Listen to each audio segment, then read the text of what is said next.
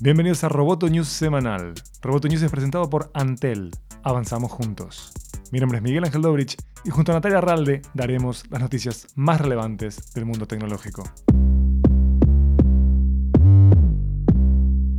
Netflix anunció que irá al mercado de deuda para obtener 2.000 millones de dólares y euros que le permitan fortalecerse en medio de una competencia cada vez más fuerte en el mercado de streaming. Con la colocación de bonos, la empresa pretende invertir en la adquisición, producción y desarrollo de contenido, así como cubrir gastos de capital. Los planes de Netflix se anuncian a días del desembarco de Apple TV y Disney Plus.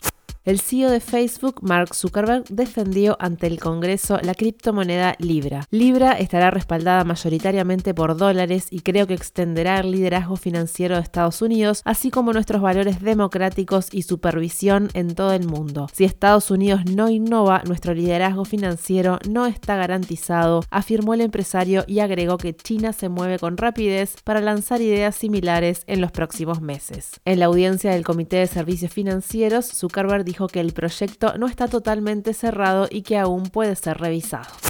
Disney y Verizon se unieron para promocionar la plataforma de streaming Disney Plus. La compañía de telecomunicaciones ofrecerá a sus clientes un año gratis de suscripción a Disney Plus. El acuerdo fortalece a Disney que desde el primer día cuenta con una sólida base de usuarios y a Verizon porque ayuda a retener clientes. Un nuevo desafío que deberá enfrentar Netflix, competidor directo de Disney Plus.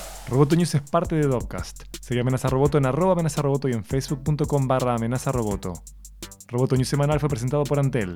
Hasta la próxima. Roboto News.